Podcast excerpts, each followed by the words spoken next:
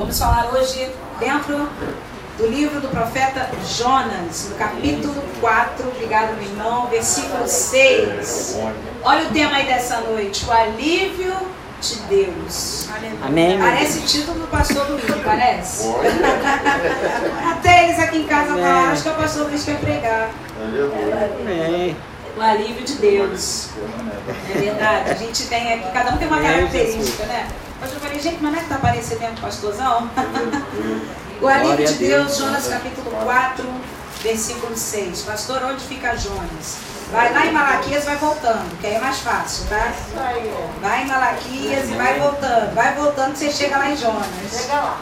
É um profeta menor, não pela sua profecia, nem pela qualidade da sua profecia, mas pelo tamanho do seu livro, tá bom? Então Jonas, ele faz parte de um dos profetas menores, não pela qualidade da sua profecia, mas sim pelo tamanho do seu livro, ok? Jonas capítulo 4, versículo 6. Estão revigorados aí no louvor, amém? Amém. Louvado seja Deus. Ô Jesus, que louvor abençoado. Quem veio na consagração ontem? Paulo, você que veio, né? Aqui, ó, as irmãs que vieram, irmão Carlos. Gente, que consagração foi aquela, hein? Tô com a glória de ontem aqui, hein? Glória a Deus, né? Foi muito bom. Tivemos um momento que já- nós já não tínhamos há muito tempo que eu poder dar as mãos em círculo, né? Por causa de toda essa pandemia. E aí a gente estava usando ainda as máscaras. Eu sei que aqui no Rio de Janeiro está facultativo, os irmãos fiquem à vontade. Mas nós ficamos aqui, demos as mãos, oramos, o pastor Luiz dirigiu a oração. E, irmãos, foi muito gostoso, foi muito bom mesmo. E hoje eu sei que é uma continuação do que Deus já começou a fazer ontem, amém? O alívio de Deus, Jonas capítulo 4, versículo 6 diz assim.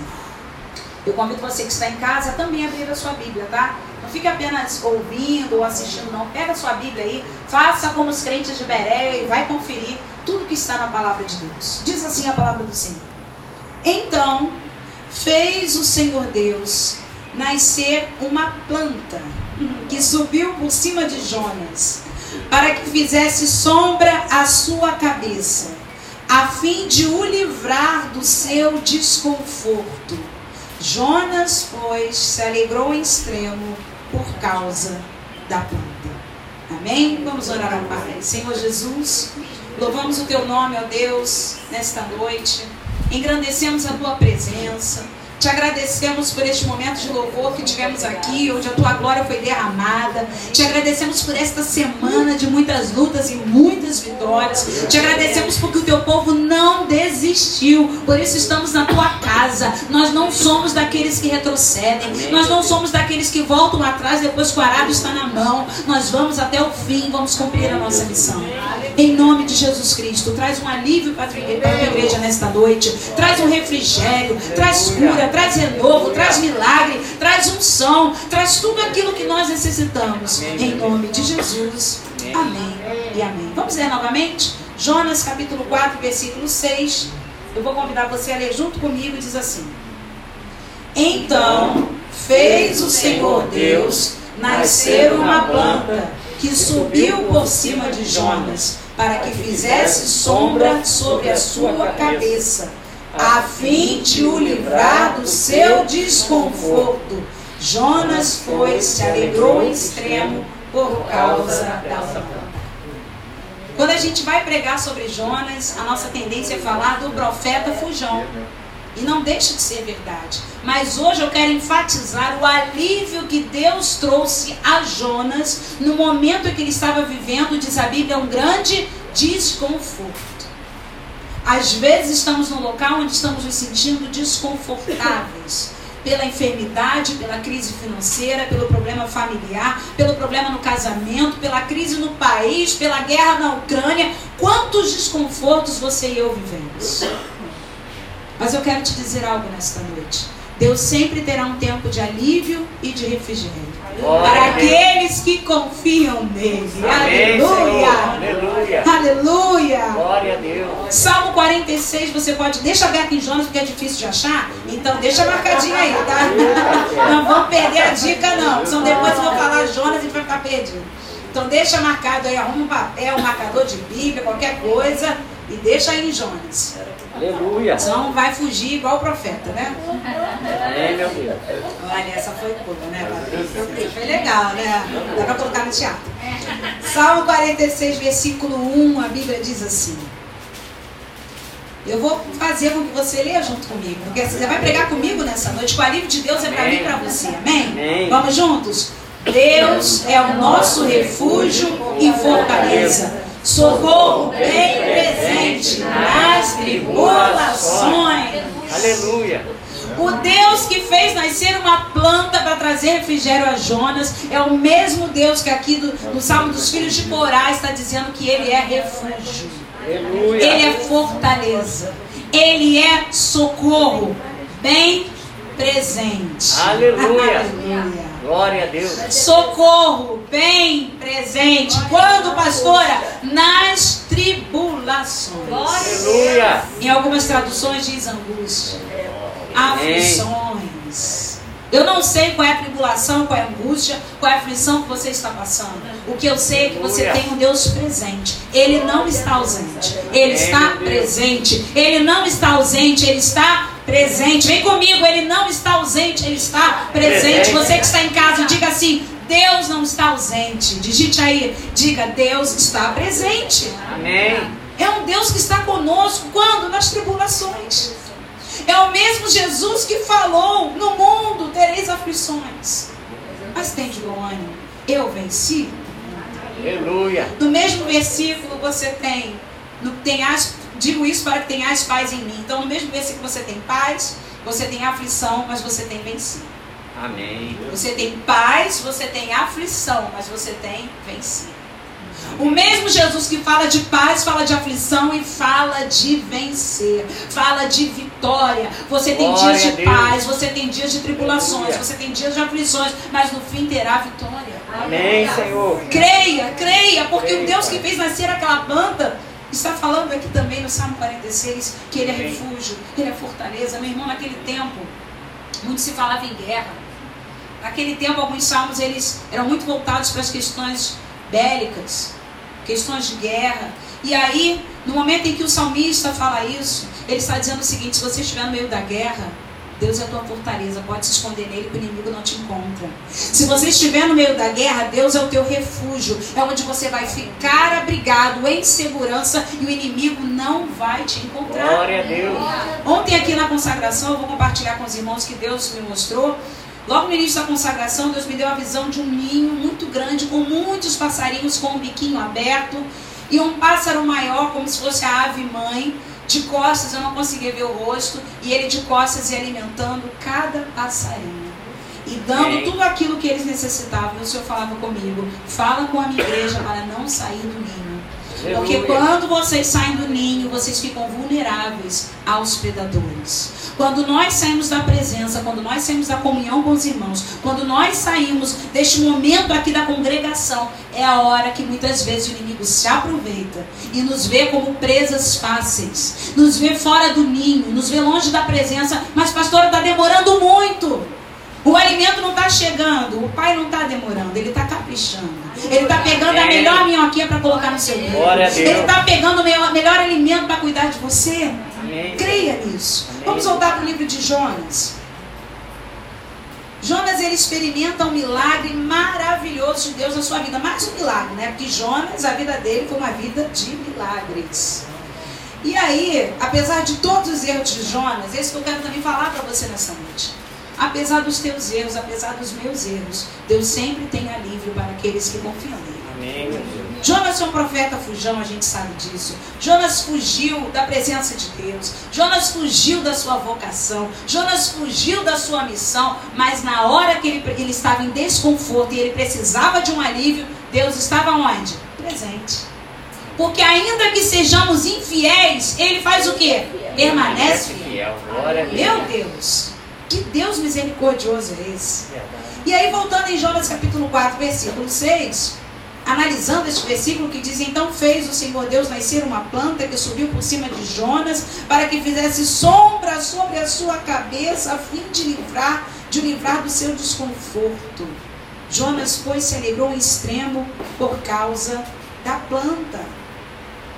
A planta que trouxe alívio para calor excessivo que Jonas estava enfrentando também foi fruto de milagre divino. Mais um milagre que Jonas experimentou. Porque você sabe que um dos maiores milagres que Jonas experimentou foi ter entrado no peixe e ter saído dele vivo. Isso aí tem gente até hoje que não acredita, tem pessoas que acham que isso é mentira. E alguns anos atrás teve um, um pescador que teve essa mesma experiência. Ele foi engolido por um grande peixe, ficou no, na, no ventre desse peixe por um, por um tempo e depois foi cuspido em terra, da mesma maneira que Jonas. E a reportagem diz que é o Jonas contemporâneo. Jonas viveu milagres extraordinários é, e agora era mais um milagre. Só que tem uma coisa, irmãos. Era um detalhe. E às vezes nós não estamos atentos aos detalhes de Deus nas nossas vidas, que também são milagres. Amém, Senhor. Você sabe, essa semana eu postei no Instagram que o milagre na vida do paralítico começou quando os quatro amigos chegaram na casa dele. A gente só pensa que o paralítico ó, ficou curado, que maravilha. Mas que horas começou o milagre? Quando Deus enviou quatro amigos na casa dele porque senão ele não chegaria à presença de Deus. E a gente não valoriza coisas que Deus está colocando no nosso lado, Aleluia. pessoas que Deus coloca no nosso Glória caminho, situações que Deus está cuidando da gente. A gente só quer ver coisa grande e não valoriza as pequenas. Verdade. Aquele homem tinha quatro amigos para carregá-lo, e não apenas carregá-lo, mas fazer um buraco no telhado e descer o paralítico, porque eles foram amigos até o fim. Eles não jogaram o paralítico na porta e falaram assim: ó, muito pesado, hein? Quantos quilos tinha o paralítico? Eu não sei. Mas ainda que tivesse 40, vai passar 40 quilos no, no, no braço, descer. Irmãos, osso pesa, a gente sabe disso, né? E como pesa. E eles foram até o fim, buscaram em casa, levaram para a casa de Jesus, abriram o telhado, eu já tinha desistido. Eu falaria assim, olha só, prioridade. Jesus atende aí fila de prioridade porque ele é deficiente, prioridade. Não, eles falaram, peraí, a gente vai ter que dar um jeito dele chegar lá. Os amigos não pensaram neles, pensaram no paralítico. Abriram o telhado, desce ele com cama e tudo. Gente, você tem noção do que foi feito para aquele homem ser curado? A Bíblia diz que Jesus viu a fé deles. Não foi apenas o paralítico. Vendo-lhes a fé. Jesus falou, gente, que isso? Que amizade é essa? Será que você tem pelo menos quatro amigos que te carregam para Jesus? Eu encho uma mão. Aí os pés também. Estou com esmalte da Assembleia de Deus Alto Moriá, tá? Quem de esmalte aí semana passada? Gostaram? Lá também, mais uma. Temos duas com esmalte. Ações essa semana, meninas, por favor. Gente, quatro amigos para te levar para a presença de Jesus, quatro amigos intercessores, quatro amigos que são amigos até o fim, e você não valoriza. Você só quer ver a cura. Mas a cura não chegou, mas você já tem quatro amigos que estão te ajudando. Mas o milagre não chegou, mas você tem quatro amigos te empurrando para Jesus. Jonas, nesse momento, ele vive algo tremendo. Nasce uma planta. Para quê? Para livrá-lo do seu desconforto. Você tem noção quantas vezes no dia você está desconfortável e Deus está te livrando do desconforto? Você tem noção quantas vezes no dia você está no ponto de ônibus e não veio um ônibus, aí não veio um ônibus porque estava muito cheio, Jesus enviou um vazio? Você tem noção quantas vezes você está no desconforto querendo uma água, aparece alguém que te dá um copo d'água? Você tem noção que às vezes você está no desconforto, precisa pegar um carregador e alguém chega e fala assim: está querendo um carregador? Você tem noção que Deus faz essas coisas o tempo todo pela gente? Amém, meu Deus. Meu Deus do céu. Deus nos proporciona momentos de alívio e refrigério nos pequenos detalhes da nossa vida. Pequenos detalhes. Para e pensa no dia de hoje. Quantos momentos de alívio Deus te deu? Você tomou banho? Opa! Alívio. Sabia que eu ia mexer com vocês. Se você tomou banho, você teve um momento de alívio? Glória a Deus. Tem coisas, irmãos, que são automáticas e a gente não percebe nem valoriza. Só valoriza quando tem água. Uma vez eu morei, nós morávamos ali no Beija-Flor, foi um temporal que deu uns 3, 4 anos atrás, né? E nós, ficamos sem luz e sem água no condomínio, porque o temporal atingiu todo o Rio de Janeiro e a luz ficou mais de 24 horas sem. Como lá no condomínio a gente tinha bomba, né, para poder ter água, então ficou sem luz, ficou sem bomba, ficou sem água. Irmãos, estava um calor. Foi um período de abril quente. Sabe o que, é o banheiro e aquela história do não dar descarga não? Aí se não é pior, pior é o próximo que entra e diz, eu não pude dar descarga. Eu tô falando de coisa básica o dia a gente não valoriza. Tô falando você querer abrir um chuveiro para tomar um banho e não tem água. Tô falando daquela louça que tá na pia não tem como lavar e você até agradece a Deus por lavar a louça. Porque a água chega. Aleluia. E a gente faz isso todo dia, toda hora, todo tempo e não agradece a Jesus por nada. E diz, Senhor, cadê? Senhor, tá faltando. Senhor, não tem. Senhor, onde é que tá? Senhor, por que eu não recebo? Senhor, por que eu não tenho cura? Meu Deus. Cadê o alívio de Deus na tua vida hoje? Eu perguntei se vocês tomaram banho, vocês falaram que sim. Eu creio que você em casa também já tenha tomado um banho, né? São 19 horas e 43 minutos. Aqui no Rio de Janeiro continua muito quente, não é possível que você não tomou um banho. Se você tomou, você já teve um alívio. Se você almoçou, você teve um alívio. Se você ainda teve a graça de comer uma sobremesa, mais um alívio. Não é verdade? Meu Deus, irmãos, quantos alívios tivemos. Se você veio para a igreja de Uber, de carro, olha, olha outro alívio. Vem a pé, mas glória a Deus também. Mas a maioria aqui veio de carro, eu sei. Quantos alívios nós recebemos de Deus e não nos alegramos. E Meu não Deus, nos alegramos é como verdade. Jonas se alegrou. Eu lembro de Elias, você não precisa ir lá, 1 Reis capítulo 17, versículos 4 e 6. Deus falou que viria uma grande seca sobre a nação de Israel. Mas o que, que Deus preparou para Elias? Água e pão. Viria seca sobre o povo, viria seca sobre a nação. Mas para Elias, os corvos já estavam preparados. Igual aquele peixe que engoliu Jonas, os corvos já tinham recebido ordem de Deus. Vocês vão alimentar o meu servo todos os dias. Detalhe: dois alívios por dia, manhã e tarde. Meu Deus. Com pão, carne e água. Aleluia. Sanduíche de Deus no deserto e na seca. Gente, pelo amor de Jesus, e você não se alegra? O povo todo passando fome. Elias comendo McDonald's no deserto. Detalhe, delivery. Ele ia buscar, não, nem ficava na fila. Vinha o povo, boa tarde, senhor Elias, com licença, o senhor mandou trazer, obrigada. Ai, Jesus, aí ele comia, bebia água, meu Deus, a água ele bebia do ribeiro. Aí vinha daqui a pouco o corpo de manhã. Senhor Elias, bom dia. O senhor mandou trazer para você pão e carne. A tua água tá aí, ó. Obrigada, querido. Muito obrigada. Graças te damos, Senhor. Igual ceia, né? E chegava de tarde de novo. O corvo tava, ó, treinadinho por Deus. E às vezes é mais fácil Deus dar ordem a corvos, a peixes, do que a gente. Porque Deus fala e eles cumprem. E o ser humano? Jonas fugiu. Quando Jonas, Deus falou com o peixe, engole. O peixe engoliu. Cospe, o peixe cuspiu. Jonas fugiu. Tá mais fácil falar com cachorro do que com gente. Tá mais fácil falar com bicho do que com gente. E Deus também tá vendo isso. É. Deus pede uma coisa pra gente, a gente faz outra. Deus fala uma coisa com a gente, a gente não quer. Aí Deus fala com um animal irracional e ele obedece. Gente, ah, Meu Deus. o refrigério. Jesus. Olha o alívio? É forte, é um alívio, pastor Luiz. É forte. Olha o alívio. Essa palavra primeiro falou comigo. É verdade. Nós falamos tanto não para Deus. Deus precisa mexer com o animal. Lembra da mula de Balaão?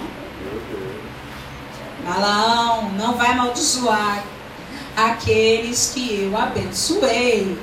E nada, e nada, a mula empacou. Deus falou com a mula. Meu Deus do céu, Deus fala com mula, fala com corpo, fala com peixe. E com a gente. Meu Deus. E o que, que nós fazemos quando Deus fala com a gente? Se até uma mula obedece, se até a mula empacou para Balaão não conseguir seguir o seu caminho, se até o corvo obedeceu, vou entregar o que o Senhor mandou, pão e carne para Elias. Se até o peixe engoliu Jonas, depois cuspiu e não mastigou, porque a situação que você está passando, Deus mandou te engolir, mas não mandou te mastigar. Entenderam? E sabe o que acontece? O peixe obedece. A gente até não obedece, mas o peixe obedece. Engole sem mastigar. Suco gástrico para agora de funcionar, porque três dias e três noites era para ele estar todo detonado. Sem pele no rosto, sem pele no corpo. Mas Deus trouxe a Jonas um alívio. Glória a Deus. Meu Deus do céu, até no ventre do peixe tem alívio para você. Até no ventre do peixe tem alívio para tua vida, refrigério. E Deus te livra desse desconforto. Aleluia. Você está desconfortável? Fala para Deus, Jesus, estou desconfortável. Cria uma planta sobre a minha cabeça hoje, Jesus. Me livra desse suco gástrico, desse peixe. Vai falando para o Senhor o teu desconforto. Jonas capítulo 4, versículo 5. Se você for no versículo acima,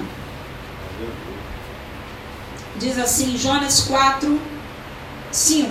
Então Jonas saiu da cidade e assentou-se ao oriente da mesma. E ali fez uma enramada e repousou debaixo dela, à sombra, até ver o que aconteceria à cidade. Jonas foi para Nínive depois de toda aquela tribulação que você já sabe, de toda a desobediência.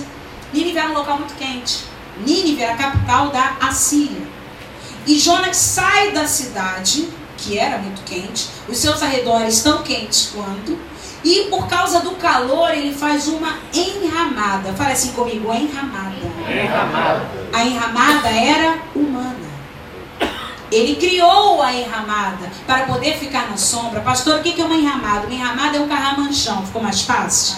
É, ah, ficou mais fácil. Não sabe o que é carramanchão, gente? Eu não. Que isso, gente? O carramanchão é quando você vai em algumas praças, em alguns locais, que tem umas plantas assim, ó, uma em cima da outra, assim, quando você pega duas plantas e une as plantas. Só que a enramada e o carramanchão de Jonas provavelmente eram de duas plantas que ele pegou galhos de árvore e fez ali uma enramada. Deu para entender? Ficou mais fácil? Jonas fez uma enramada, diz o versículo 5, e repousou debaixo dela à sombra, até ver o que aconteceria na cidade. Jonas estava em busca de um pouco de alívio. Por quê? Porque ele foi para Nínive, pregou para Nínive, os ninivitas se arrependeram. Jonas foi tão egoísta que Nínive, para ser percorrida, levava três dias. Jonas pregou em um dia. Porque ele tinha pressa porque ele estava descontente, porque ele estava desanimado, porque na verdade Jonas não queria que os ninivitas se convertessem. Por que, que ele não queria que os ninivitas se convertessem? Porque ele achava que o Deus de Israel era apenas para Israel. Ele não entendia, por isso que Jonas é um livro missionário. Ele não entendia que o Deus de Israel também deveria alcançar e queria alcançar os outros povos e as outras nações. E como os ninivitas guerreavam contra Israel, Jonas entendeu que eles não eram merecedores dessa graça. Meu Deus. Olha só que egoísmo de Jonas. Jonas falou: Ah, não, olha aqui, ó, Jonas capítulo 2, 3, perdão, Jonas capítulo 3. No 4, no 4 mesmo, olha só. O momento em que ele fala que ele sabia que os ninivitas, que o Senhor é um Deus grandioso. Vamos ver aqui, ó, versículo 4.1. Com isso desgostou-se Jonas extremamente e ficou irado. Isso mesmo. Versículo 2. E orou o Senhor e disse: Ah, Senhor, não foi isso que eu disse, estando ainda onde? Na minha, minha terra. terra. Por isso me adiantei. Olha como é que Jonas, gente, Deus deu alívio realmente aí por pura misericórdia. Olha como é que Jonas ele achava que sabia mais que Deus. Por isso me adiantei, fugindo para Tarsis pois sabia que és Deus clemente e misericordioso, e tardio irar-se, e grande benignidade, e que te arrependes do mal. Jonas ainda em Jerusalém, quando Deus fala para ele, dispõe-te, vai à grande cidade de Nínive, ele diz que ele se adiantou. Ele foi na frente de Deus para fugir dessa missão. Por quê? Porque ele não queria arrependimento para os ninivitas. Ele não queria a salvação dos ninivitas. Ele tinha raiva dos ninivitas. E eu quero dizer uma coisa para você que eu falei aqui na quarta-feira. Não pense que você tem uma desavença com alguém que Deus também vai ter desavença com aquela pessoa.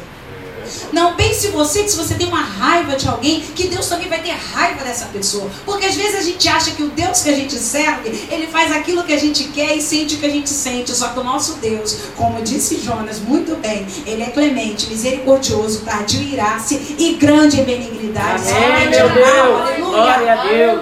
Assim como tem pessoas que odeiam a tua vida e estão achando que Deus também está odiando. Então assim, ah, Senhor. O Senhor vai esmagar aqueles ninivitas. E Deus está falando, eu não sou como você.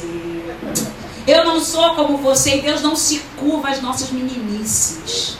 Deus não se curva às nossas infantilidades. Deus não se curva às nossas vontades. Amém, Deus faz Deus. o que lhe apraz. Amém. E mesmo diante de tudo isso, Deus deu alívio a Jonas. Mas olha que interessante, como nós vemos no versículo 5, Jonas fez a enramada, o carramanchão, aqueles dois. Geralmente eram usados dois ramos de árvores, né, para fazer as enramadas. Geralmente palmeiras ou árvores grandes, que tinham folhas largas. E ali ele fez uma sombra para quê? Para ter um pouco de alívio. Só que, como eu disse aqui, a enramada era humana. E não gerou alegria. Você viu no versículo 5 ele dizer que se alegrou com a enramada? Não, eu li até de novo com você. Então Jonas saiu da cidade, assentou-se ao oriente da mesma, e ali fez uma enramada e repousou debaixo dela a sombra, até ver o que aconteceria à cidade. A enramada era humana, não trouxe alegria. Jonas estava esperando destruição daquele povo, não trouxe alegria. Jonas pregou em um dia o que era para fazer em três, ele fez em um. Arrependam-se, arrependam-se, arrependam-se. Olha, é como, como eu estava até hoje, eu e o pastor João ouvimos. Presta atenção. Se Jonas foi enviado para Nínive, não foi nem para falar da palavra de Deus para Nínive, foi para pregar contra Nínive. Contra Nínive. Ele chega naquele local onde os moradores eram terríveis, onde degolavam seus inimigos, colocavam as cabeças penduradas numa praça para dizer: Nós, os ninivitas, somos poderosos. Jonas vai para lá e começa a pregar em um dia o que deveria fazer em três, pregando contra a cidade, dizendo: arrependam-se, arrependam-se. Quando Deus fala com alguém, arrependa-se, é porque a pessoa está fazendo algo errado. Então ele foi lá e pregou contra a cidade. E depois sai da cidade, vai para fora da cidade e diz: Agora vou esperar a destruição. Aí ele faz uma enramada para ter sombra. Só que a enramada é humana, enramada humana não gera alegria. Eu quero dizer para você nesta noite: a planta era divina. A planta do versículo 6 era algo divina. Foi o que Deus criou. E o que é divino traz alívio e alegria. Amém. Não viva de enramadas. Viva da planta de Deus. Aleluia. Se você ficar criando enramadas, você vai entrar numa enrascada. Porque a enramada ela é humana. Todas as vezes que você cria situações para gerar sombra para você, para esperar a derrota de alguém, para gerar situações que só vão trazer conforto para a tua parte humana, Deus vai te ensinar a esperar a planta divina. Amém. Porque o que é divino gera alegria no versículo 6. Você vê que ela é enramada no versículo 5, não teve alegria. Mas no 6 diz: Então fez o Senhor Deus nascer uma planta que subiu por cima de Jonas para que fizesse sombra sobre a sua cabeça. Peraí, no 5 ele não fez enramada? E também não gerou sombra? Cadê a alegria? O que é de Deus produz alegria. Fala assim comigo, o que é de Deus produz alegria. Escreva aí no Instagram, o que é de Deus produz alegria. Meu irmão, tudo que eu fiz com as minhas mãos não gerou alegria. Tudo que eu tentei fazer com as minhas mãos, achando que ia dar certo, sem a direção de Deus, não teve alegria. Mas quando é de Deus, pode ser um picolé de dois reais, mas aquilo te dá uma alegria, porque você fala: Deus, foi o Senhor que me deu. Aleluia. Não viva de enramadas. Você pode olhar para a pessoa que está ao seu lado e dizer para ela: Não viva de enramadas. Espere o alívio de Deus. Porque no versículo 6 que é o versículo base desta noite. O Senhor Deus fez nascer uma planta que subiu por cima de Jonas para que fizesse sombra sobre a sua cabeça, a fim de o livrar do seu desconforto. Ou seja, ele tinha enramada, mas estava em desconforto. Ele tinha enramada, mas estava em desconforto. Ele tinha enramada, mas estava em desconforto, porque a enramada era humana. O que ele fez e colocou sobre a sua cabeça ainda gerou desconforto. Deus teve que fazer nascer uma planta para livrá-lo do seu desconforto. Jonas, pois, diz o final do versículo 6, se alegrou em extremo por causa. Eu vou falar mais uma vez para você entender nessa noite, para eu entender, para você que está em casa entender. Não viva de enramadas, espere o alívio dos céus. Não faça nada com as suas mãos, não queira dar jeito no que Deus ainda não fez, porque senão você certamente colherá sofrimento. Espere o alívio dos céus. Irmãos, a, a, a temperatura naquela região beirava 40 graus. Em céu aberto, em campo aberto, a sensação térmica era maior. Sabe quando você está vendo a RJTV e eles falam como foi essa semana maravilhosa de calor no Rio de Janeiro? E eles falam assim: no Rio de Janeiro hoje a temperatura foi de 38 graus. Fala, não, o que, que, é isso? Que 38? Eu estou suando em bicas. Mas a sensação térmica é o que você sente na pele. Aí começou 46, 48, teve um dia até foi 50 graus. A sensação térmica naquela região beirava os 50 graus. E mesmo assim, Deus trouxe um alívio para Jonas através daquela planta que ele criou, mas não através da enramada. As suas enramadas não vão gerar alívio para a tua vida. Amém, meu Deus. As suas enramadas não vão gerar alívio para a sua vida. Sabe o que, que Deus fez nascer sobre Jonas? Uma mamoneira. Será que vocês conhecem uma mamoneira? Conhece pé de mamona? Folhas largas. Você sabe quanto chega o tamanho de uma folha de mamona? 60 centímetros. Olha a planta, porque Deus já escolheu até a planta que vai te trazer alívio, tá? Ah, eu acho que você não pegou. Deus já escolheu a planta que vai te trazer alívio. Andréia, Deus já escolheu a planta que vai te trazer alívio. Glória a Deus. É um plantão bonito, hein? Oh, glória, aleluia. Quem entendeu, pega e segura aí. Gente do céu. Vai, Patrícia, nessa unção também. A planta, Jesus, me envia a mamoneira hoje. Vai nascer sobre a tua cabeça, vai te dar sombra, vai trazer alívio. Porque tudo está projetado por Deus, irmãos. Amém. É só esperar. Você sabe que aquela mamoneira, ela nasceu em um dia, que é uma coisa surreal. Na versão King James, né? É a versão que fala acerca da mamoneira, mas na revista e corrigida, não sei se você talvez tenha a revista corrigida, vai dizer aboboreira, ou seja, um pé de abóbora, mas o que mais se aproxima do original é o pé de mamona. Porque as folhas são largas, exatamente para trazer esse conforto, exatamente para livrar do desconforto. Claro que essa boboreira aqui, eu não sei se vocês conhecem também, existem vários tipos de abóbora, né? E tem umas que sobem, vão. Lá no meu irmão a gente viu isso em janeiro, né? Meu irmão colheu umas abóboras, irmãos, desse tamanho no alto, nunca nem vi isso, né? Então, quando Deus cria aquela planta, ele já tinha um projeto. Amém. Qual a planta ia trazer alívio para Jonas? Amém. Eu quero dizer para você que Deus já escolheu a planta que vai trazer alívio para a sua vida. Aleluia! Aleluia! Meu Deus, como Deus é lindo! Deus prepara essa planta com as folhas largas para livrar Jonas do seu desconforto. Aleluia. Eu vou dizer uma coisa para você. Não é a primeira vez que Jonas recebe o alívio de Deus. Jonas capítulo 2, aí do lado você vai ver isso. Mais uma vez ele recebeu um alívio do Senhor, como eu disse, no ventre do peixe. Jonas capítulo 2, versículos 1 e 2 diz assim: Então Jonas, do ventre do peixe, orou ao Senhor seu Deus e disse: Vamos ler juntos?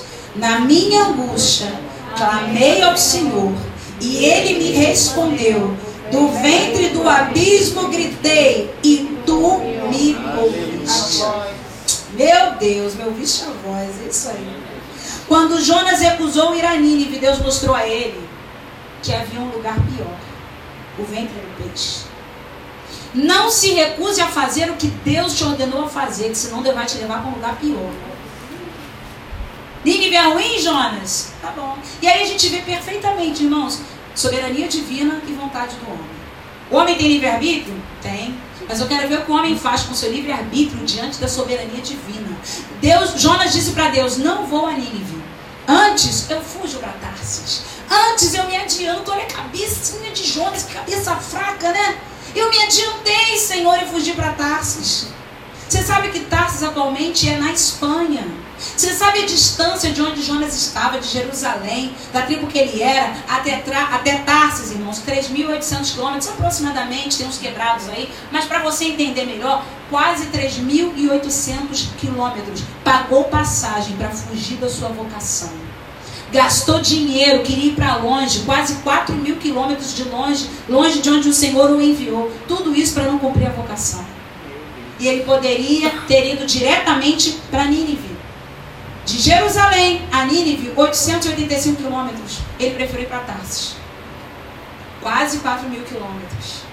Ele pega, desce para Jope, E para você entender, Jope era um porto marítimo, próximo a Jerusalém. Hoje em dia, Tel Aviv. Já ouviram falar em Tel Aviv, Israel? Jope é ali, naquela, exatamente naquela localização. Então ele já. Olha, olha a viagem que esse homem fez. Quando a gente está fora do espírito, irmãos, quando a gente está fora da direção, a gente faz loucura, gasta dinheiro, não é verdade? Gasta dinheiro, paga passagem, vai para o lugar errado, se dá mal, vai para vento do peixe, depois ainda tem que criar uma enramada. Que confusão, meu Deus! Eu já me cansei. Que confusão! Por causa de um homem enrolado que não quer viver o que Deus projetou para ele. E aí esse homem vai, desce para Job, chega lá, vou quero ir para Tarsis, três mil e tantos quilômetros, não tem problema não. Eu pago a passagem e vou. E mesmo diante da desobediência, ele dormia.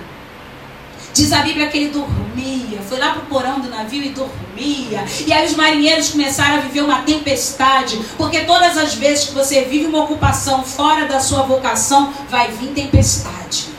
Todas as vezes que você vive uma ocupação fora da sua vocação, vai vir tempestade. Meu Deus. Os marinheiros ficaram atemorizados, porque a Bíblia diz no versículo 4 de Jonas 1: O Senhor lançou sobre o mar um forte vento. Quem lançou esse vento? Senhor. O Senhor. E fez-se no mar uma grande tempestade, e o navio estava a ponto de se despedaçar, porque tinha um vocacionado fora da visão dentro do navio. E quando tem um vocacionado no nosso navio, o navio está prestes a despedaçar. Joga ele na água antes de você afundar junto com ele. Meu Deus. Joga ele na água antes de você afundar junto com ele. É. Que o negócio vai ficar feio, irmãos. Fica caminhando com o desobediente. E aqueles marinheiros eram ímpios, porque a Bíblia diz aqui, no versículo. Aqui, ó, versículo 6 do capítulo 1. Chegou-se a ele o mestre do navio e lhe disse: Que se passa contigo? agarrado no sono, ô oh, Jonas do minhoco. Levanta-te, invoca o teu Deus. Talvez assim esse Deus se lembre de nós, para que não pereçamos. No versículo 5 diz: Então os marinheiros, cheios de medo, o que, que eles faziam? Isso aí, vamos lá, o que, que eles faziam? Clamavam cada um ao seu Deus e lançavam ao mar a carga que estava no navio para o aliviarem do peso dela. Jonas, porém, havia descido ao porão, se deitado e dormia profundamente. Quando os marinheiros perceberam que aquela tempestade de vento ia acabar com o navio, primeira coisa que eles fizeram, começaram a clamar ao seu próprio Deus. Não eram hebreus. Segunda coisa que eles fizeram, começaram a se livrar da carga. E tem coisa que a gente só começa a se livrar quando está no meio da tempestade. Tem carga desnecessária que você e eu estamos carregando desnecessariamente. E tem que vir uma tempestade para você jogar porcaria fora. Jesus do céu. E o pior, tem hora que o que é o principal você ainda não jogou. Já joguei isso, já joguei aquilo, já joguei aquele outro. E cadê que o vento não para? Tem Jonas dormindo no porão. Tem um vocacionado desobediente. Tem um vocacionado missionário dormindo o sono dos insolentes, dos que não são vigilantes, dormindo o sono daquelas virgens que eram nécias. Esse homem estava no navio, enquanto não jogasse ele no mar, o temporal não ia parar. Gente, é muito sério isso aqui. O que, que você está carregando que não precisa carregar? O que, que você está carregando que você não precisa carregar? Vai esperar vir o vento para jogar fora? Vai esperar vir o temporal para poder tirar do seu barco, do seu navio? Meus irmãos do céu. E aí, quando aquele, o chefe do o mestre do navio percebe que tinha alguém lá no porão dormindo, ele fala para Jonas: Olha, chama o teu Deus, talvez ele se lembre de nós para que não venhamos a perecer. E aí vem o versículo 7 que diz: E diziam uns aos outros: Vinde, lancemos sortes, para que saibamos por causa de quem nos sobreveio este mal. E lançaram sortes, e a sorte, e a sorte caiu sobre Jonas. Que vergonha. Eu paro para beber água, porque é uma vergonha, não? Gente, cair sobre um hebreu? Podia ter caído sobre um ninivita? Podia ter caído sobre um egípcio? Podia ter caído sobre um assírio, podia ter caído sobre um sírio, podia ter caído sobre qualquer pessoa, menos sobre um hebreu. E tem situação que está pesando na empresa, está pesando na igreja, está pesando na vizinhança, é por causa do crente. Do crente fujão, do crente desobediente, do crente reclamão, do crente dorminhoco. Aí sabe o que tem que acontecer? Vamos para o versículo 8. Então lhe disseram: Declara-nos agora, por causa de quem nos sobreveio este mal, que ocupação é a tua? Olha só o que, que perguntaram para ele, Jonas: que ocupação é a tua? De onde vens? Qual a tua terra e de que povo és tu? Porque dependendo da tua ocupação, de quem é, teu, quem é o teu Deus, qual é a tua terra e qual é o teu povo, é que o mal está sobre a igreja, sobre o, o povo de Deus, está sobre nós, está sobre a vizinhança, está sobre até a família. Eles estão perguntando o que está acontecendo com você, menino. O que está havendo? De onde você veio? Quem é o teu Deus? Quem é o teu povo? E o principal aqui para mim, qual é a tua ocupação? Porque tem um monte de Jonas fugindo do que Deus tem para ele, e a ocupação dele naquele momento é dormir. Dormir. Ai, dormir, tá muito quente, dormir, tá muito quente, dormir, tô muito cansado, dormir, tô muito triste, vamos dormir. Qual é a tua ocupação, Jonas? O que, que você faz na vida? Eu vou voltar a dizer: ocupação fora da vocação tem tempestade. Viva a tua vocação. Amém? Antes da tua ocupação, viva a tua vocação. Ele respondeu no versículo 9: Sou hebreu e temo ao Senhor, o Deus do céu que fez o mar e a terra. Posso falar uma coisa para vocês? Jonas estava por cima da carne seca. Tem crente que está tudo ruim, mas continua lá no topo. Em vez de dizer, meu Deus, eu sou hebreu, olha, me perdoe, eu tô, tô fora da visão. E Deus mandou ir para Nínive, eu não queria, paguei uma passagem cara, porque você imagina passagem para Tarsis quanto não foi, que hoje em dia é na Espanha, para você entender. Pensa numa passagem cara, Jonas pagou. Tem gente que paga caro para não fazer o que Deus quer que faça. Tem gente que muda de cidade, muda de país, vai para o shopping passear, gasta dinheiro no mercado. Eu falei isso quarta-feira. Tudo isso para dizer, não deu para ir na igreja. Ah, eu tinha um compromisso sério. A pessoa estava lá, aposta que estava no cinema, irmão, vigia. É. Pelo menos não posta, tá bom? Deus está vendo, não vai fazer os irmãos pecarem. Pelo amor de Jesus Cristo. Não deu para ir, põe o filho do pôr do sol lá na praia. Ah, mas não deu para ir, pastor. Eu estava tava com uma ocupação. Fora da vocação? Tempestade. Tempestade. E aí Jonas começa a ficar por cima e diz para eles: Eu sou hebreu, temo ao Senhor, o Deus do céu que fez o mar e a terra. Começou a fazer ali, irmãos, uma aula de teologia. Crente que Deus iria livrá-lo porque ele estava dando aula de teologia para os marinheiros. O que você faz com a sua teologia se você não colocar em prática? Vem o versículo 10. Então os homens ficaram possuídos de grande temor e lhe disseram: Que é isto que fizeste? Gente, ímpio dando aula para crente. Tá bom para vocês? Ímpio, dizendo para o crente, o que, que tu tá fazendo na tua vida? Tu não é crente? Eu já fiz gabinete com pessoas que falaram para mim, pastora, Deus teve que usar a professora da escola, Deus teve que usar meu colega de trabalho, Deus teve que usar meu chefe, Deus teve que usar fulano, ciclano, sabe por quê? Porque eu não estava atenta. É o ímpio falando para o crente. O que, que você está fazendo? Tu não é crente? Tu não é crente. Como é que tu está fora da igreja? Como é que tu está traindo o teu marido? Como é que tu está traindo a tua esposa? Como é que tu está roubando a empresa? Por isso que tem essa maldição aqui na empresa. Por isso que essa maldição na família. Tem ímpio falando isso para a esposa, tem ímpio falando isso para o marido. Você não é crente, então é você que tem que dar bom testemunho. Então eles falaram que é isso que fizeste, versículo 10. Pois sabiam os homens que ele fugia da presença do Senhor, porque ele o havia declarado. Ah, Jesus. Versículo 12. Respondeu-lhes: Tomai-me. O próprio Jonas falou: E lançai-me ao mar. E o mar se aquietará. Porque eu sei que por minha causa vos sobreveio esta grande tempestade. Aí, irmãos, ele foi desconstruído. Tomou a lavagem dos ímpios. Os ímpios falaram para ele: olha, é isso aí. Toma jeito, meu filho. Amor de Deus, trouxe problema para a gente. Então tá bom, me joga no mar, que o mar vai se quietar. E os homens fizeram exatamente o que ele falou. E Jonas foi lançado no mar.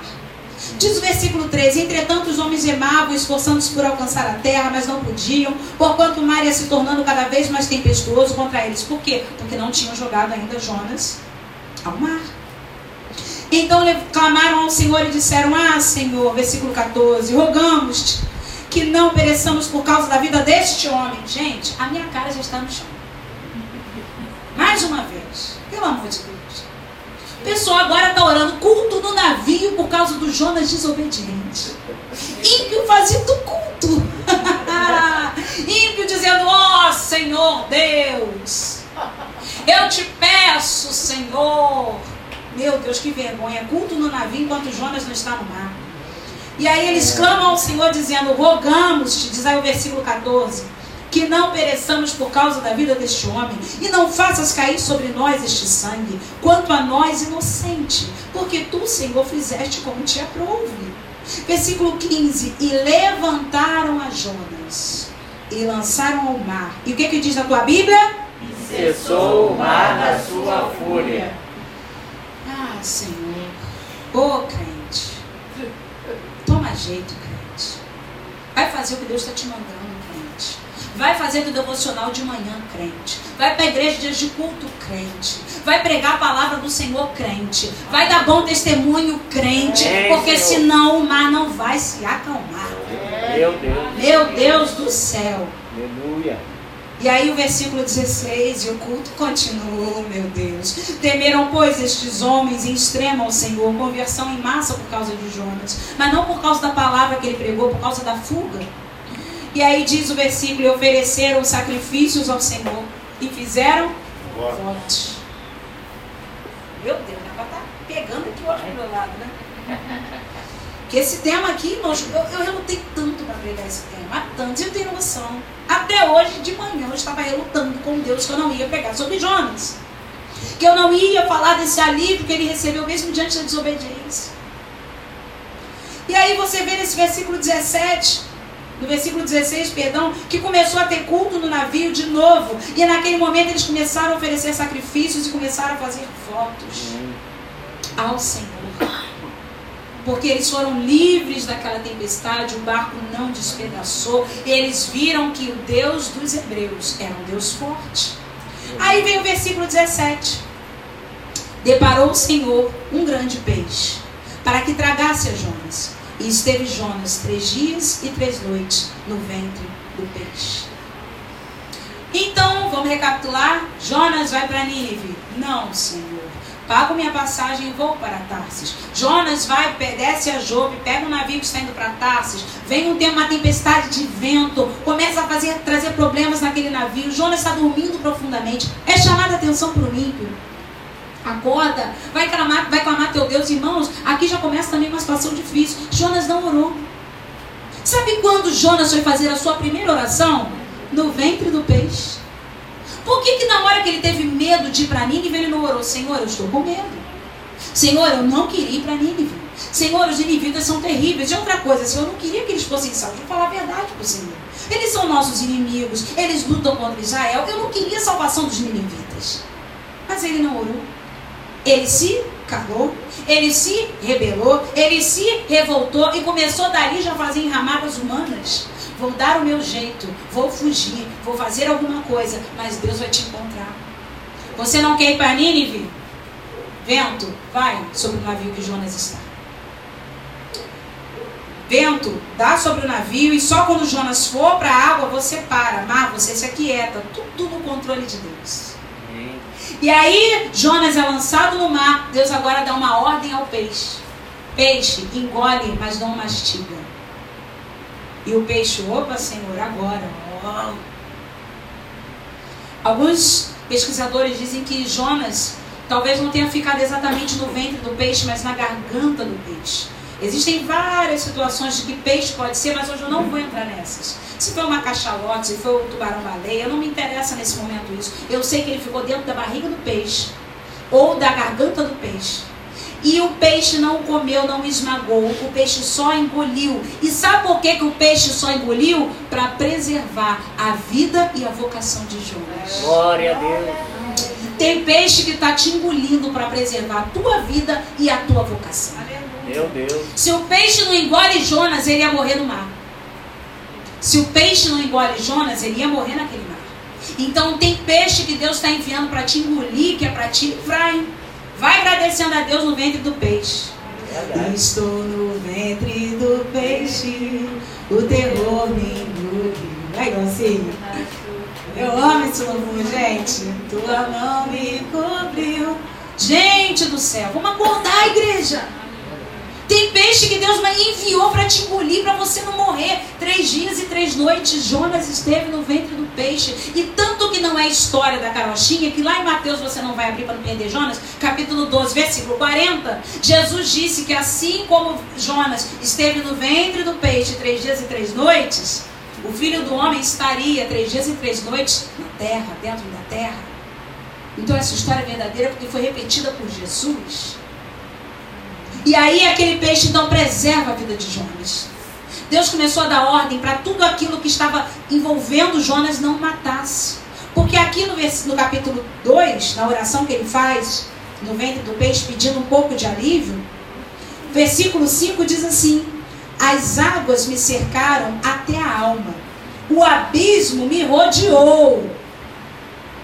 E as algas se enrolaram aonde? Na minha cabeça. cabeça. Jonas poderia ter morrido enforcado por uma alga. Se tem criança que está no ventre da mãe, o cordão umbilical, umbilical enrola e a criança pode morrer, você imagina você no ventre do peixe. Está achando que tinha luz? Que não. Estava um breu aquilo ali. Não tinha nada. Ele estava no breu e a água, ele diz que as águas, ó, versículo 5, me cercaram até a alma. Ele chacoalhando. Gente, três dias e três noites chacoalhando. Meu Deus. Algo enrolada no cabelo. Então a água devia vir aqui Jonas devia tentar três dias, estou falando de uma hora eu já morria. Uma hora eu falava, Jesus, pelo amor de Deus, nem, nem uma hora, né? Menos que isso. Três dias e três noites. Algo enrolando no cabelo. Por que, que aquele homem não morreu? Porque não deixou. Por isso que tem gente que passou pelo Covid e não morreu. Por isso que tem gente que passou por situações difíceis e não morreu. Porque Deus está livrando você no ventre do peixe. Aleluia! As algas enrolavam no cabelo, na cabeça, no cabelo de Jonas e ele não morreu enforcado. Deus continuou preservando Jonas. Sim, então lembre-se que quando Deus te mandar ir para Nínive, vai, porque tem lugar pior. Antes de você ir para o ventre do peixe, pense que Nínive é melhor que o ventre do peixe. E Deus vai te ensinar isso se você não for. Então Jonas continua a sua oração e diz aí no versículo 6: Descia até os fundamentos dos montes, porque aquele peixe fazia assim, ó. Já viram o Globo Repórter? Eu amo Globo Repórter, gente. Sexta-feira eu sou velhinha, gosto de pegar, fazer o meu lanchinho e falar, João, hoje tem Globo Repórter. Aí essa semana foi, so... foi sobre as plantas medicinais, a camomila. Alguém viu? Só eu, velhinha. Ah, obrigada, André, duas velhinhas. Então a gente vai lá e senta e fica vendo. E na outra semana tinha sido sobre é, o México e algumas águas, algumas praias que tem no México e cardumes. E eu fiquei ali já pensando em Jonas, que eu já estava na luta para pregar acerca de Jonas. Então você pensa que quando Jonas estava naquela barriga daquele peixe na garganta, ele ia descendo. Ele mesmo relata isso no versículo 6, descia até os fundamentos dos montes, porque ele sentia pressão. Ele sabia quando estava descendo, ele sabia quando estava subindo. Gente, o negócio foi feio. Desci até a terra, cujos ferrolhos me correram, se correram, perdão, sobre mim para sempre. Contudo, o que, que diz a tua Bíblia? Fizeste subir da, sepultura minha vida. E sabe o que, que eu lembro? Diana. O Senhor é quem tira a vida. O Senhor dá. O Senhor faz descer a sepultura, mas o Senhor também faz subir a sepultura. Aleluia! 1 Samuel capítulo 2, versículo 6. Se você quiser marcar na sua Bíblia, marque. 1 Samuel 2, 6 fala isso. Quando ele, ele diz aqui, fizeste subir da sepultura a minha vida, ó Senhor, meu Deus. E aí a Bíblia continua dizendo, versículo 7, quando dentro de mim desfalecia a alma, eu me lembrei do Senhor e subiu a ti a minha oração no teu santo tempo, Senhor. Senhor. Orações sobem, mesmo quando estamos lá embaixo. Orações sobem, mesmo quando nós estamos lá embaixo. Amém. Orações sobem, mesmo quando nós estamos no chão. Se nos sentindo derrotados, as orações continuam subindo. Amém, porque Jonas diz que dentro dele Glória estava já desfalecendo a alma, ele se lembrou do Senhor e a oração Amém, subiu. Aleluia! Oh, glória! Versículo 9, mas com a voz do agradecimento, eu te oferecerei sacrifício. Presta atenção, essa oração ainda foi no ventre do peixe, tá? O que votei, pagarei. O que, que Jonas votou? Não sei. Podemos imaginar? Temos uma liberdade aqui, quase que poética para imaginar? Sim. Eu, Fernanda, penso, prometo que ao sair daqui, irei a Nínive. Tem tudo a ver. Que quando a gente está no ventre do peixe, a gente fala assim: prometo que ao sair dessa situação, darei 100 cestas básicas aos pobres. Prometo que ao sair desta enfermidade, irei visitar os enfermos no Cardoso Félix. Sabe quem já fez essa oração? Quando eu tive aquele problema ciático em 2010, e eu não ficava curada por nada, eu fiz um voto ao Senhor. Quando eu sair dessa situação, eu vou passar a visitar os doentes. Porque eu sei que valor tem uma ligação. Eu sei que valor tem uma oração. Eu sei que valor tem quando alguém me procura e diz, Pastora Fernanda, estou com você. Eu lembro até hoje quando a Patrícia Kelly me ligou e eu estava nessa situação. Que eu chorei. Chorei, irmãos. Não tinha vontade de falar com ninguém, mas eu só chorava. Mas eu, sabe quando você não quer falar, mas quando ouvir a voz chora? Sabe quando você não quer conversar com ninguém, mas se alguém falar, você está abrindo a boca? É assim. Eu vou ter. E para honra e glória do Senhor, eu paguei. E pago até hoje. Louvado seja Deus. Tem orações que a gente só faz no ventre do peixe. Tem votos que a gente só faz no ventre do peixe. Tem coisas que a gente só promete porque está no ventre do peixe. E eu tenho quase que certeza que se Jonas diz aqui no versículo 9, com a voz do agradecimento, eu te oferecerei sacrifício. Olha quem ele está prometendo também. Vou dar culto de ações de graças quando sair daqui. Que tem gente que promete isso dentro do peixe. Quando eu terminar a faculdade, darei o culto de ações de graças. E a irmão e irmão terminam a faculdade e vão beber lá no Rancho Verde. Meu pai. Ou no Planalto. Tá bom, não te bebe. Você é um chique, irmão. Não importa.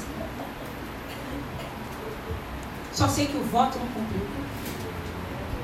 Quantos votos se fazem no ventre do peixe? É melhor, irmão, é melhor não votar. A Bíblia fala que se votar, paga. É melhor não votar. Porque quando, a gente, quando o cala aperta, tu faz voto de tudo. Jesus, eu te prometo. E Senhor, eu faço um voto. Então ele oferece um culto de ações de graça no meio do peixe. Ele diz, eu vou fazer o um culto de ações de graças. Jonas fala, eu te oferecerei sacrifício. O que votei, pagarei. Olha porque eu entendo, eu entendo, que ele votou ir a Nínive. Ele disse, depois do que votei, pagarei. Ao Senhor pertence a salvação. salvação. Não tem tudo a ver com Nínive. Os ninivitas não se converteram e não se arrependeram. Então, em tudo indica que ele votou ir a Nínive. Prometo, Senhor, que saindo daqui eu vou para lá. Aí Deus fala com Jonas? Não. Deus fala com Jonas? Não. Terceira vez, Deus fala com Jonas? Não. Sabe com quem Deus falou? Com o peixe. Versículo 10. Falou, pois, o Senhor ao peixe. E este vomitou a Jonas na terra. Que tinha hora que não adiantava falar com Jonas. Tinha que falar com o peixe. Que era mais obediente que Jonas. Deus fala primeiro com quem atende mais rápido. Deus fala primeiro com quem atende mais rápido. Deus fala com a Simone, se a Simone não ouvir, ele vai falar com a Idalice, se a Idalice não ouvir, ele vai falar com a Glaucia, se a Glaucia não ouvir. Aí Deus geralmente faz um outro caminho, que ele já entendeu que um não vai ouvir, não vai ouvir, não vai ouvir, ele fala, então vai saber, eu vou falar com a Ariane que ela atende rápido. Deus preferiu falar com o peixe, porque o peixe, na mesma hora, vomitou Jonas. Vomitou Jonas. Deus sempre vai falar primeiro com quem atende mais rápido. Aí tem gente que fala assim: por que, Deus só fala com fulano? Por que, que Deus só fala com ciclano? Por que, que Deus só usa? Porque atende mais rápido. Se você fica implicando com Deus, se você fica querendo medir forças com Deus, você acha que Deus vai estar falando contigo? Não vai. Vai você para o ventre do peixe para fazer voto, você já sabe toda a história. Então Deus vai e fala com a, o peixe. Ele vomita Jonas na terra. E aí, irmãos, a gente já está encerrando. Ah, agora eu me preparei para isso, hein? Descobri que tem outra igreja que faz isso a irmã Gabriela Lopes, missionária, pregando. Quando ela foi chegando no final da conferência, ela disse: Estou encerrando. Ela, Olha, lá na minha igreja, em Xerém, os irmãos costumam fazer. Ah, aí eu falei: Ah, na Assembleia de Deus Alto Moriá também, né? A gente também faz isso. E aí, irmãos, a gente está encerrando verdadeiramente. Eu quero dizer para você uma coisa. Jonas foi, chegou em Nínive, teve alívio no ventre do peixe, teve alívio depois da enramada. Mas sabe como é que ele chegou em Nínive? Cuspido, babado, militado, algado. Eu sei que não existe essa palavra, mas você está entendendo. Todo descabelado, talvez rasgado. Podia ter chegado em Nínive de Uber. Sabe quando chegou Uber na Assembleia de Deus Alto Mulher e desce a Maria? Ai, que lindos. Desce a irmã Darice.